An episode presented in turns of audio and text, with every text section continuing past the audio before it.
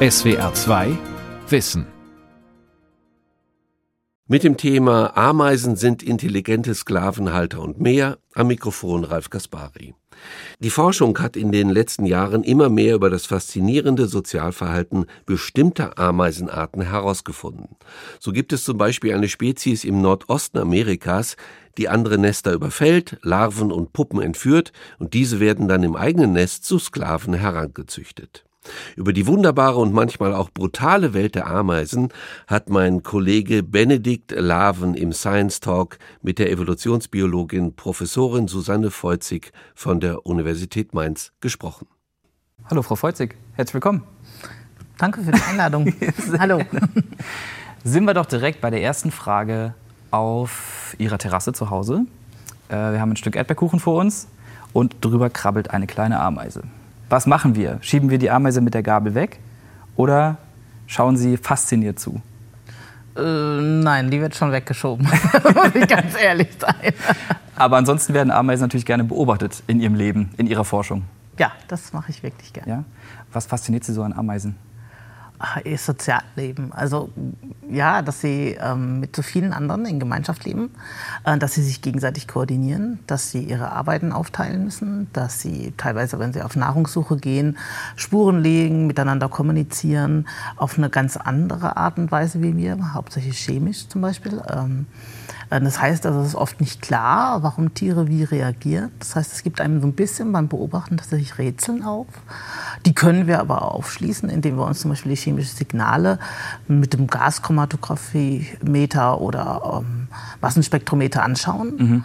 Und dann können wir sozusagen dem Geheimnis ähm, von diesen Interaktionen in diesem komplexen Sozialwesen auf die Spur kommen. Und Quasi der Ameisensprache sozusagen. Ja, genau, genau. Wie erzeugen denn Ameisen, also wenn die chemisch kommunizieren, mhm. dann, und, äh, dann äh, erstellen die andere, weiß nicht, Elemente oder wie läuft denn das? Naja, sie haben also auf ihrer Haut, auf der Cuticula, Kohlenwasserstoffe. Das sind langkettige ähm, Stoffe, die eben aus Kohlenstoff und Wasserstoff begehen. Die können teilweise Kettenlängen von so 20, 25 äh, Kohlenstoffatome haben. Mhm. Und das sind dann Wasserstoffatome dran. Und teilweise äh, gibt es auch Abzweigungen. Und das sind also recht komplexe Substanzen. Und da haben die dann ein Gemisch von so 25 bis 30 verschiedenen Substanzen in unterschiedlichen Mengenverhältnissen da. Ursprünglich waren diese Kohlenwasserstoffe da, um die Austrocknung der Tiere zu verhindern. Ähm, aber sie haben eben gerade bei den Ameisen sekundär ganz viele kommunikative äh, Funktionen übernommen. Außerdem haben Ameisen, hat man bis zu 70 Drüsen entdeckt im Körper und damit können sie Duftstoffe abgeben oder Geruchsstoffe abgeben.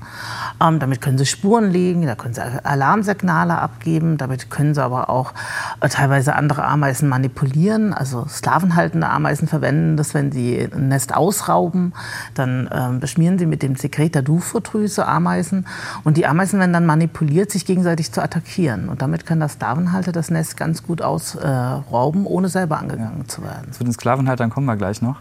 Also es gibt, also so einen Teil der Ameisensprache haben Sie schon entschlüsselt. Ein bisschen was würden Sie schon verstehen? Ja, also genau, wir können also zum Beispiel die Duftstoffe abwaschen äh, von der Haut ja. und können dann zum Beispiel sagen, äh, wo ein Tier, zu welcher Kolonie ein Tier dazugehört. Weil die Tiere können wirklich erkennen, zu welchem Staat sie dazugehören. Also so okay. ähnlich wie wir, was ich bei der äh, Nationalmannschaft Trikots anhaben, die unterschiedliche Farben haben. Und äh, es geht sogar sogar noch weiter. Es ist nicht nur so, dass man sagen kann, ich gehöre zu dem Stamm oder zu dem Stamm, sondern auch noch, dass ich bin die Königin oder ich bin eine die, Tier, die auf Nahrungssuche geht oder ich bin äh, eine Brutpflegerin. Also das heißt, das sind mehrere Informationen enthalten. Nicht nur, wo, wo man dazugehört, sondern auch welche Rolle sozusagen, ob man der Torwart ist oder wer auch immer mhm. auf dem Feld. Ähm, äh, das sagen sie damit auch, genau. Wie kann es denn eigentlich sein, dass wir in einer Ameisenart unterschiedliche Ameisen haben? Also ist jetzt vielleicht ein bisschen blöde Frage, aber eine Nein. Königin zum Beispiel lebt ja viel länger. Ähm, als eine Arbeiterin zum Beispiel oder ähm, weiß nicht eine Ameise mit einer anderen Funktion. Wie kommt das? Ja, das ist gar keine doofe Frage, weil das ist in der Tat ganz spannend. Weil die Tiere sind, äh, die, die Kasten, sagen wir, also Königinnen, Arbeiterinnen als Kasten bezeichnen, die sind meistens nicht genetisch festgelegt. Mhm. Also das heißt, es gibt kein Königinnen-Gen, wenn man so will. Das gibt es bei ganz wenigen Arten, gibt es tatsächlich Hinweise darauf, dass eine genetische Faktoren eine Rolle spielen. Bei den meisten ist es aber so, äh, dass unterschiedliche Gene abgelesen werden, also dass die Genaktivität unterschiedlich ist. Also wenn man sich das so überlegt, es ist so, als hätten die Königin und die Arbeiterin beide dasselbe Buch, aber es werden unterschiedliche Zeilen abgeschrieben daraus. Mhm. Und aus diesen abgeschriebenen Zeilen werden ja Proteine gemacht. Also es wird äh, DNA in RNA überführt und dann letztendlich in Eiweißstoffe. Und weil eben ein anderes, also aus demselben Buch wird ein anderer Organismus gezaubert, in dem andere Weichen gestellt werden. Es gibt sogar noch einen dritten Organismus, auf jeden Fall, das sind die Männchen, die männlichen Tiere, die in Ameisenstaaten genau. eigentlich wenig Rollen spielen. Männliche Tiere bei Ameisen entstehen aus unbefruchteten Eiern, haben also nur die Hälfte der Chromosomen, mhm. ähm, haben demnach nur eine Mutter, keinen Vater. Und da werden dann wieder, aber das wird damit so quasi genetisch festgelegt, aber es ist so, dass dann eben auch andere Gene einfach angeschaltet werden, die dazu führen, dass diese Tier, dass die Larven sich dann eben zu einem Männchen entwickeln. Und ähm, dieses Männchen hat auch eine ganz andere Lebenserwartung, nämlich macht den Hochzeitflug meistens nur ganz wenige Stunden bis wenige Tage, während die Königin, das meinten Sie ja schon, viel länger lebt. Die können 20, teilweise sogar 30 Jahre alt werden. Jahre, ne? Jahre, ja. Das ist für so ein kleines Tier wahnsinnig lange, während die Arbeiterin meistens nur wenige Wochen bei einigen Arten, manchmal wenige Monate, manchmal ein, zwei Jahre. Und das ist aber schon sehr, sehr langlebig ja. für eine Arbeiterin. Und das hängt dann einfach davon ab, wie die DNA abgelesen wird. Das hängt sicherlich davon ab, dass bei der Königin sehr viele Gene aktiv sind, die den Körper reparieren, die ja. zum Beispiel oxidativen Stress ähm, vermeiden helfen, die Reparaturen führen, die dann, was weiß ich, Krebs verhindern, die auch das äh, Tier. Aber das Tier wird natürlich auch optimal versorgt. Also die Königin im Staat hat natürlich einen Hofstaat von Arbeiterinnen. Also wenn irgendwo eine Hungersnot ist, die Königin kriegt es als letztes ab, mhm. sozusagen.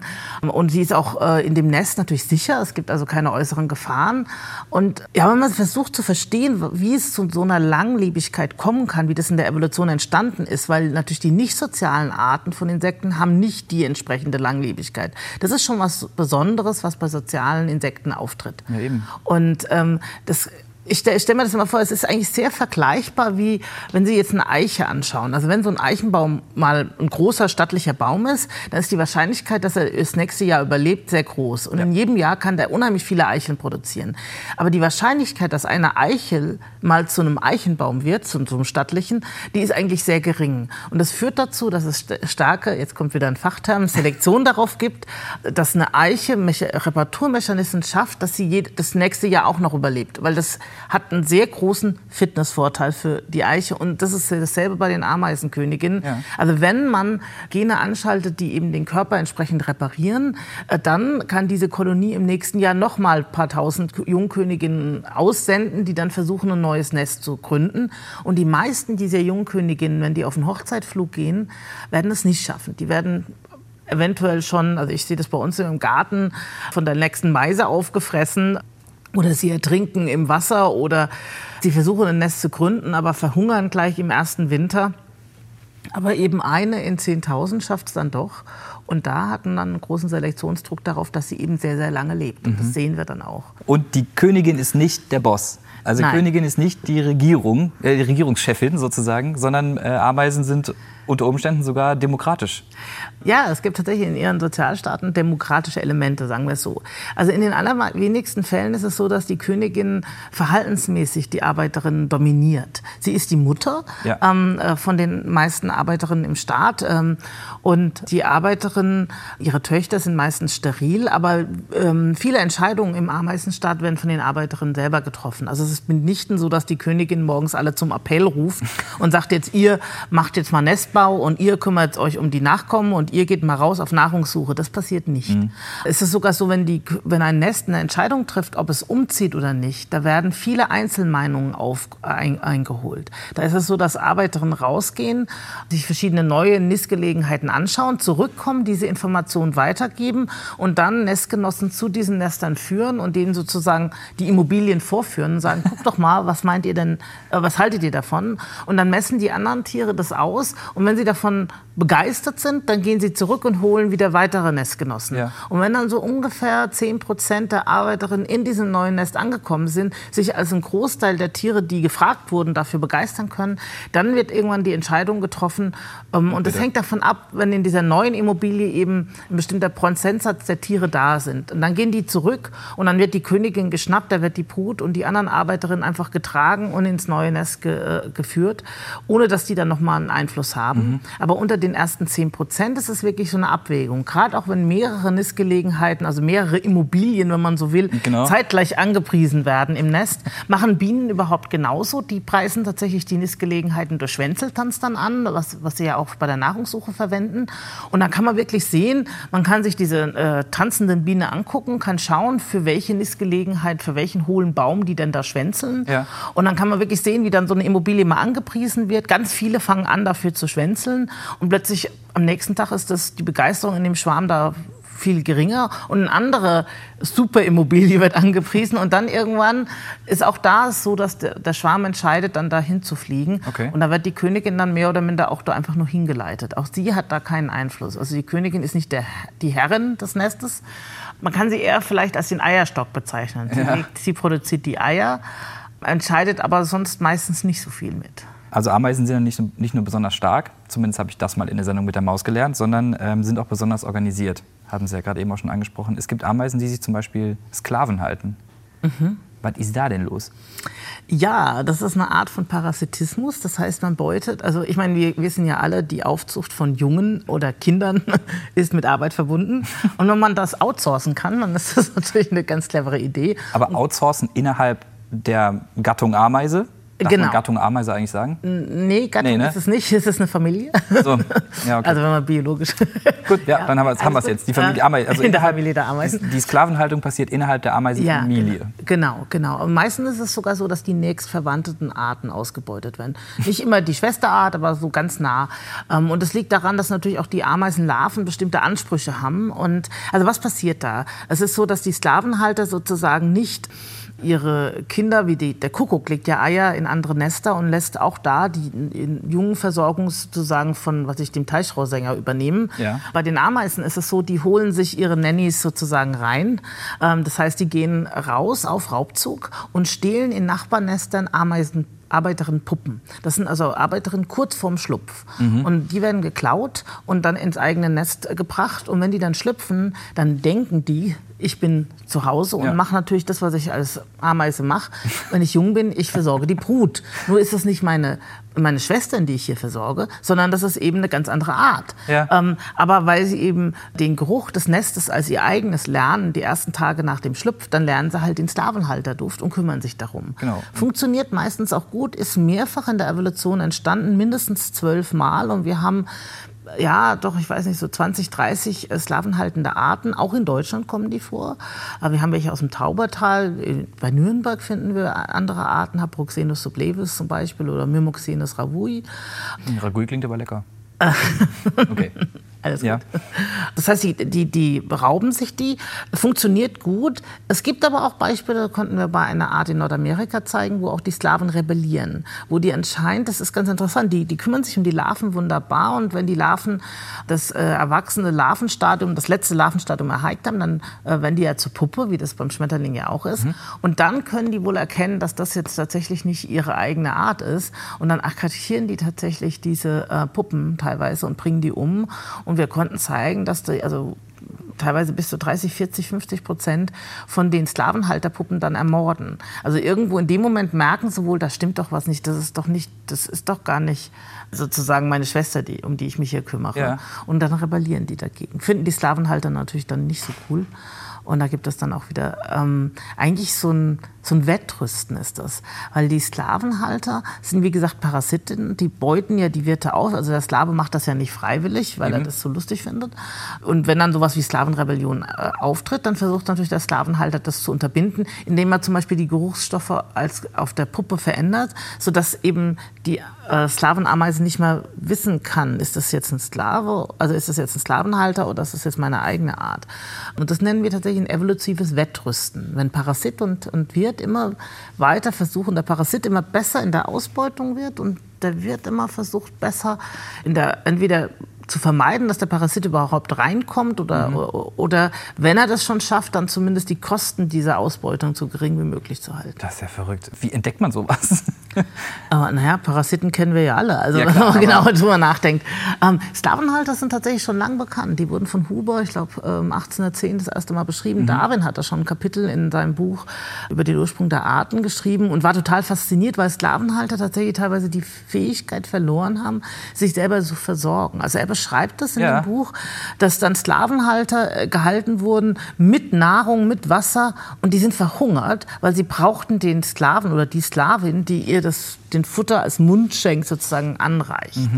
Und äh, natürlich äh, ist kann Parasitismus dann auch eine Art Sackgasse zu sein. Wenn man natürlich die Fähigkeiten, Sklavenhalter können nicht mehr auf Nahrungssuche gehen. Die können ihre Brut nicht mehr versorgen, die können ihr Nest nicht mehr verteidigen. Dazu haben sie ja Sklaven, die das für sie machen. Aber sie verlieren damit auch die Fähigkeiten, auch dann tatsächlich die Gene. Wir haben jetzt die Gene von Sklavenhalter und nachverwandten Arten sequenziert Ja, und? und? haben festgestellt, dass sie zum Beispiel ein Drittel ihrer Geruchsgene verloren haben und äh, ich glaube so ungefähr die Hälfte ihrer Geschmacksgene. Also, quasi die, Sprache nicht mehr richtig verstehen können, oder? Ja, was ich eigentlich komisch fand, weil ich dachte immer, gerade auch bei den Raubzügen müssen die ja auch kommunizieren, aber das braucht anscheinend nur eine bestimmte Menge an, an äh, Geruchsrezeptoren dafür. Vielleicht braucht man andere. Und ich meine, gut, wenn man nicht mehr selber rausgehen muss, um Nahrung zu sammeln, dann muss ich vielleicht auch keinen Geschmackssinn mehr haben, weil ich muss ja nicht entscheiden, ist das jetzt gute Nahrung oder schlechte. Ich krieg's ja angereicht. Heißt natürlich andererseits, dass es vielleicht auch gar nicht schmeckt, den Sklavenhaltern mehr. Aber gut, da wollen wir vielleicht jetzt nicht spekulieren. Ja, okay. Ähm, das heißt dann, also Sklavenhalter, Ameisen verlieren, also verlieren ihren, ihr, teilweise ihren Geruchssinn, verlieren teilweise ihre Aufgaben, weil die ja von ihren Sklaven übernommen werden. Genau. Ähm, ich kann mir jetzt aber nicht vorstellen, dass sie dann im Ameisenstaat auf der Couch hängen und sich denken, äh, jetzt würde ich aber gerne noch eine Serie gucken, sondern die haben, die haben trotzdem noch Aufgaben, aber lassen sozusagen die Nee. Drecksarbeit erledigen. Also sie machen Oder wirklich wenig. Also es ist tatsächlich so, Sklavenhalter sind wahnsinnig inaktiv. Also doch die Couch. Es ist ähm, Also die Couch. Ja, die äh, imaginäre Couch vielleicht. Ja. Ähm, ja, es ist so, dass tatsächlich Sklavenhalter Arbeiterinnen dann versuchen, sich selber fortzupflanzen. Das finden wir bei vielen Sklavenhaltern. Es ist ja normalerweise so, dass nur die Königin Eier legt. Genau. Und die Arbeiterinnen, sagen wir immer, sie sind steril, sind unfruchtbar. Aber in den meisten Fällen haben die schon noch Eierstöcke, die sind nur klein, weniger entwickelt. Und bei Sklavenhaltern befinden wir bei vielen Arten, dass dann die Sklavenhalter-Arbeiterinnen sagen, na ja, ich habe doch Sklaven für alles, dann kann ich ja auch Eier legen. Die entwickeln sich meistens dann nur zu Männchen, aber immerhin besser Söhne als gar niemand. Und ansonsten sind sie natürlich sehr aktiv, wenn es um die Raubzüge geht. Also sie sind schon für den Kampf, aber das sind aber nur im Sommer so. So es sind so die zwei, drei, vier heißesten Wochen des Jahres, wenn der Wirt gerade, äh, wo die Larven des Wirtes gerade in dem Stadium sind, dass sie zu Puppen werden, dass man sie gut rauben kann. Das ist so Ende Juli, Anfang August. Da gehen die dann auf Raubzug. Da sind die dann auch super aktiv. Aber das Rest des Jahres, da liegen die tatsächlich, wenn man so will, auf der Couch. Kann ich die äh, einheimischen Sklaventreiber, Ameisen äh, irgendwie erkennen? Also wenn ich jetzt zum Beispiel selber im Garten gucke, könnte ich die möglicherweise im Garten haben? Na, Im Garten glaube ich eher nicht. In Wäldern können wir sie finden. Teilweise auch so in kleinen äh, Weinbergmäuerchen kommen die vor. Es gibt unterschiedliche Arten, wirklich gesagt unterschiedliche Entstehungen. Wir haben welche bei den Waldameisen, die nennt man die Amazonenameisen. Naja gut, ähm, rot sind die. Und da, also wenn man es im Feld Ah, das sind die, die so wehtun, wenn sie beißen, ne? Kenne ich aus dem äh, Baumhaus bauen damals noch. Nee, das, das sind auch rote Ameisen. Die denken aber jetzt an die, an die Myrmica-Ameisen wahrscheinlich, die im Garten leben. Die Polyergus, die überfallen wirklich so Waldameisenartige. Also das sind diese Formica, also die Schuppenameisen nennt man auch, die so große Bauten machen können. Und ich habe das mal in Arizona beobachtet, wie so ein Raubzug losgeht. Da findet man wirklich morgens so rote Ameisen, so groß, wirklich so einen Zentimeter lang, losmarschieren in breiter Front, 100 Meter oder 70 Meter durch den Wald. Und man folgt denen dann und dann äh, ist tatsächlich am Ende ein, ein, ein Wirtsnest, ein, ein Waldameisennest. Und dann werden die attackiert. Die Waldameisen waren in dem Fall schwarz. Also darum kam, konnte man das sehr gut beobachten, wer ist wer. Ja. Und am Abend sieht man, also dann sieht man ganz viele Kämpfe. Die Waldameisen versuchen dann in ihrem Nest äh, Teile noch so abzusichern, um sich so viel wie möglich Brut zu, zu retten. Die Sklavenhalter wollen ja eigentlich nicht töten. Das ist denen ja egal, was mit denen. Sie wollen nur die Brut haben, weil das sind ja ihre Sklaven. Und dann am Abend sieht man die dann wieder ja, nach Hause marschieren mit der Brut in den Mandibeln. Sklavenhalter haben also ganz gute ähm, Waffen. Das, ähm, meistens sind es die Mundwerkzeuge, die Mandibeln. Die können entweder wie das bei Polyergus, bei diesen Amazonenameisen der Fall ist, so säbelartig sein. Damit kann man gut Löcher reinmachen, piercen in, in, die, in die Verteidiger. Bei den Haparoxenus-Ameisen, die bei uns auch im Reichswald zum Beispiel bei Nürnberg vorkommen, die haben ähm, Mandibeln, die sind wie Scheren. Die können also damit Extremitäten abschneiden. Und wenn so eine Königin in den Wirtsnest reingeht, dann werden die Arbeiterinnen aber ganz mal schnell, wenn die einfach die Beinchen abgetrennt, die Antennen, und dann hat man noch so Überbleibsel übrig. Einmal habe ich sogar in Nordamerika eine Sklavenhalterkönigin gefunden. Da hat wohl eine ähm, Arbeiterin versucht, sie äh, anzugreifen und sie hat dann den Rest abgebissen, aber der Kopf von der Verteidigerin hing immer noch mit den Mandibeln fest am, am Arm. Sie hat also sozusagen den verbissenen Kopf ihrer Verteidiger ja. noch am, am Bein Wie gehabt. so eine Trophäe. ja, es fiel dann nach ein paar Tagen ab. Also irgendwann, na gut, die war ja tot, der Kopf. Ja. Also ist ja klar. Wow. Das ist dann schon ein bisschen gruselig, ja. Ja, total. Also ich sehe gerade so das Hollywood-Drehbuch schon vor mir. Äh, das ist ja nur noch ein Steinwurf entfernt sozusagen. Sind Sie denn selber auch noch, also Sie haben ja eben gesagt, Sie waren in Nordamerika und haben noch was gefunden. Sind Sie selber noch draußen oder sind Sie nur noch, äh, nur noch Institutsarbeit und nur noch sehr viel nee, Schreibtisch? Die Feldarbeit lasse ich mir nicht nehmen. Nee, ja, ich bin gern draußen. Ich war gerade gestern, war, haben wir eine invasive Ameise, die also eingewandert ist nach Deutschland, also eigentlich verschleppt wurde von uns Menschen. Ja, das ist in der Nähe von, von der Gärtnerei war das. Also die wurde Ach. wahrscheinlich durch, was weiß ich, Olivenbäume aus dem Mittelberggebiet eingeschleppt. Mhm. Und die breiten sich da aus. Und diese invasiven Arten, die haben einige besondere Eigenschaften. Zum Beispiel machen die, was wir äh, Superkolonien nennen. Das heißt, jede äh, Kolonie mit der Nachbarkolonie ist so ähnlich, genetisch und geruchstechnisch, dass die als eine Einheit fungieren. Wie das Ruhrgebiet. Ja, so ungefähr. Ähm, wir haben da so Ruhrgebiete, die praktisch in Nordspanien losgehen, über ganz Portugal, um die ganze Mittelmeerküste rum bis nach Norditalien. Okay, wow, das sind solche super Genau. Alles klar. Etwas größer. Und man kann wirklich eine Ameise aus Nordspanien nehmen und die in Italien ins Nest setzen und die wird da angenommen.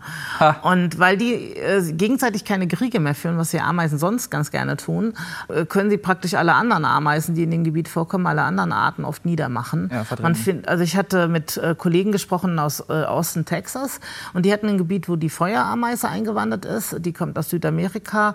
Und die sagten, die hatten vor 73 Ameisenarten in dem Gebiet, in dem Naturschutzgebiet. Und dann kam die Feuerameise und da waren sie auf 20 runter. Aber mhm. mittlerweile hat sich sowohl die Feuerameisenpopulation etwas verändert. Also diese Invasionsfront ist oft noch aggressiver und äh, später äh, ändert sich das Verhalten ein bisschen. Und auch die anderen Arten konnten, haben gelernt, damit umzugehen. Also sie waren dann wieder so ein paar, paar waren 40 Ameisenarten. Also es hat sich so langsam wieder erholt.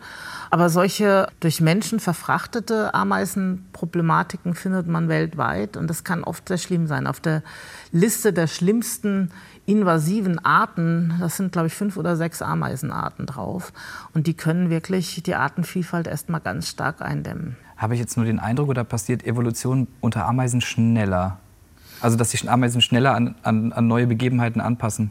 Oder hm, vielleicht nicht. ist es auch nur also, so ein Eindruck. Ja, nee, glaube ich eigentlich gar nicht mal unbedingt. Ähm, vielleicht ist man tatsächlich durch dieses Sozialverhalten recht dynamisch und kann sich auf viele Sachen einstellen. Viele Ameisen sind einfach auch Generalisten, kommen also mit sehr unterschiedlichen Bedingungen äh, zurecht. Man hat also wenn sich eine Art schnell anpassen kann, dann ist es meistens so, weil man eine hohe Populationsgröße hat, also viele Individuen, sodass viele Mutationen passieren können mhm.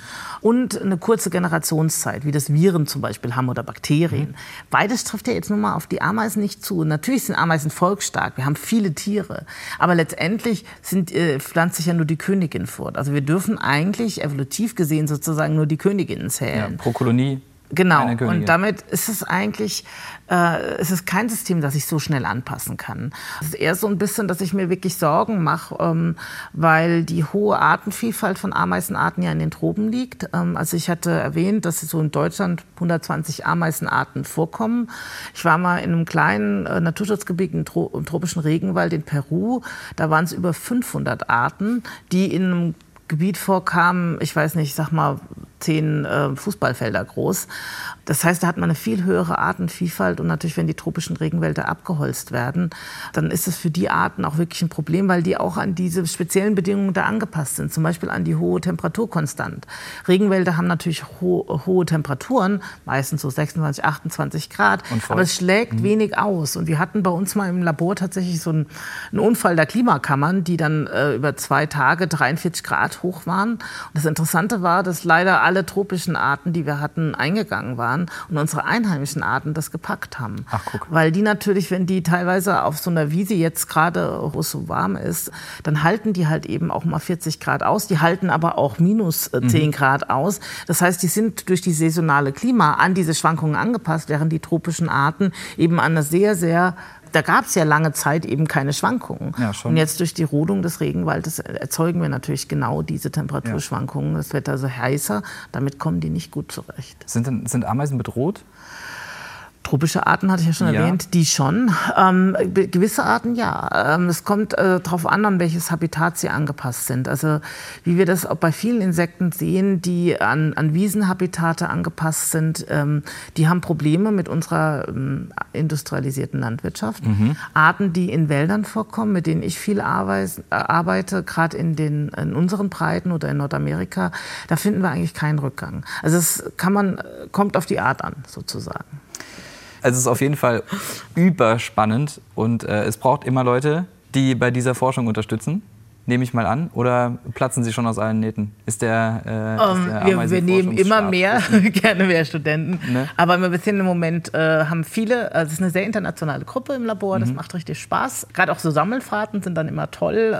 Also Ähm, Einsammelfahrten, so was wie Nordamerika oder was? Ja, genau. Oder ja, gesagt, Mainzer äh, Peru Wald. Mhm. oder nach Arizona oder im Mainzer Wald auch Ja. teilweise, genau. Um die Leute natürlich anzustellen, braucht man immer Drittmittel. Das heißt, man muss immer Forschungsanträge schreiben Yep. und später natürlich dann die Ergebnisse auch veröffentlichen. Was, äh, es ist ja nicht nur die eigene Neugierde, die zugegebenermaßen schon die Triebfeder ist, auch, sondern eben man will natürlich das auch anderen Leuten. Und manchmal interessiert es ja dann auch andere tatsächlich. Auch wenn häufig die erste Reaktion ist, wie an Ameisen arbeitest du. und das zahlst du mit meinen Steuergeldern. Ja. in der Tat, das tun wir. Aber man sieht ja, es kommt entweder eine spannende Geschichte bei rum, was ja auch schon mal was Tolles ist, oder Erkenntnisse, die wir auch für uns Menschen mitnehmen können, oder einfach, wir lernen unsere Welt besser kennen. Genau, also Ne? das ist das, was ich eigentlich an der Evolutionsbiologie so spannend finde, dass man immer nach dem Warum fragen kann. Also warum Mhm. ist was entstanden? Wem nützt das? Und wie funktioniert das? Genau. Und ähm, wir können jetzt immer tiefer gehen nach dem Wie. Wir können die chemischen Signale, die Bodenstoffe ausschließen. Wir können gucken, welche Gene abgelesen werden, welche aktiv und nicht aktiv sind, wie das reguliert wird auch. Und das Interessante bei Ameisen ist, dass sie tatsächlich nicht kleine Roboter sind. Sie sind nicht immer starr, sie machen nicht immer starr dasselbe, sondern sie ä- ändern ja ihr Verhalten auch im Laufe des Lebens und auch dynamisch an den Ansprüchen. Also wenn ich alle Brutpfleger wegsammle, dann wird tatsächlich eine alte Ameise dann reingehen und sagen, naja, wenn es keiner macht, dann mache ich die Ja, ich Tätigkeit. halt, ja. Ähm, das ist eben so, dass, ähm, dass ähm, wir erklären das meistens so, dass die Tiere unterschiedliche Reizschwellen haben. Das heißt also, manche Tiere haben eine sehr niedrige Reizschwelle für ein Signal von Brut und kümmern sich dann sehr stark um Brut. Und damit tun sie auch das Signal dann verändern. Natürlich, weil wenn die Brutversorge gemacht ist, dann muss es ja auch kein anderer machen. Das heißt, das Signal verschwindet. Und andere haben da eben hohe Reizschwellen, aber es ist eben nicht absolut. Es kann sich dynamisch verändern. Und das ist, finde ich, einfach interessant, dass man eben nicht da ist und trotzdem eine Spezialisierung hat. Also tausend Fragen, die noch geklärt werden müssen. Ich würde sogar noch weiter gehen und sagen 10.000 Fragen oder sogar noch mehr. Ähm, Frau Volzig, vielen Dank für das Gespräch. Gerne. Das war das SWR2 Wissen heute mit dem Thema Ameisen sind intelligente Sklavenhalter und mehr. Sie hörten den Science Talk mit meinem Kollegen Benedikt Laven und der Evolutionsbiologin Professorin Susanne Feuzig von der Universität Mainz. Sie hörten die Wiederholung einer Sendung aus dem Jahr 2021 und diese Sendung können Sie auch als Video ansehen. Mehr dazu in der ARD Mediathek unter der Rubrik Science Talk. SWR 2 Wissen. Manuskripte und weiterführende Informationen zu unserem Podcast und den einzelnen Folgen gibt es unter swr2wissen.de.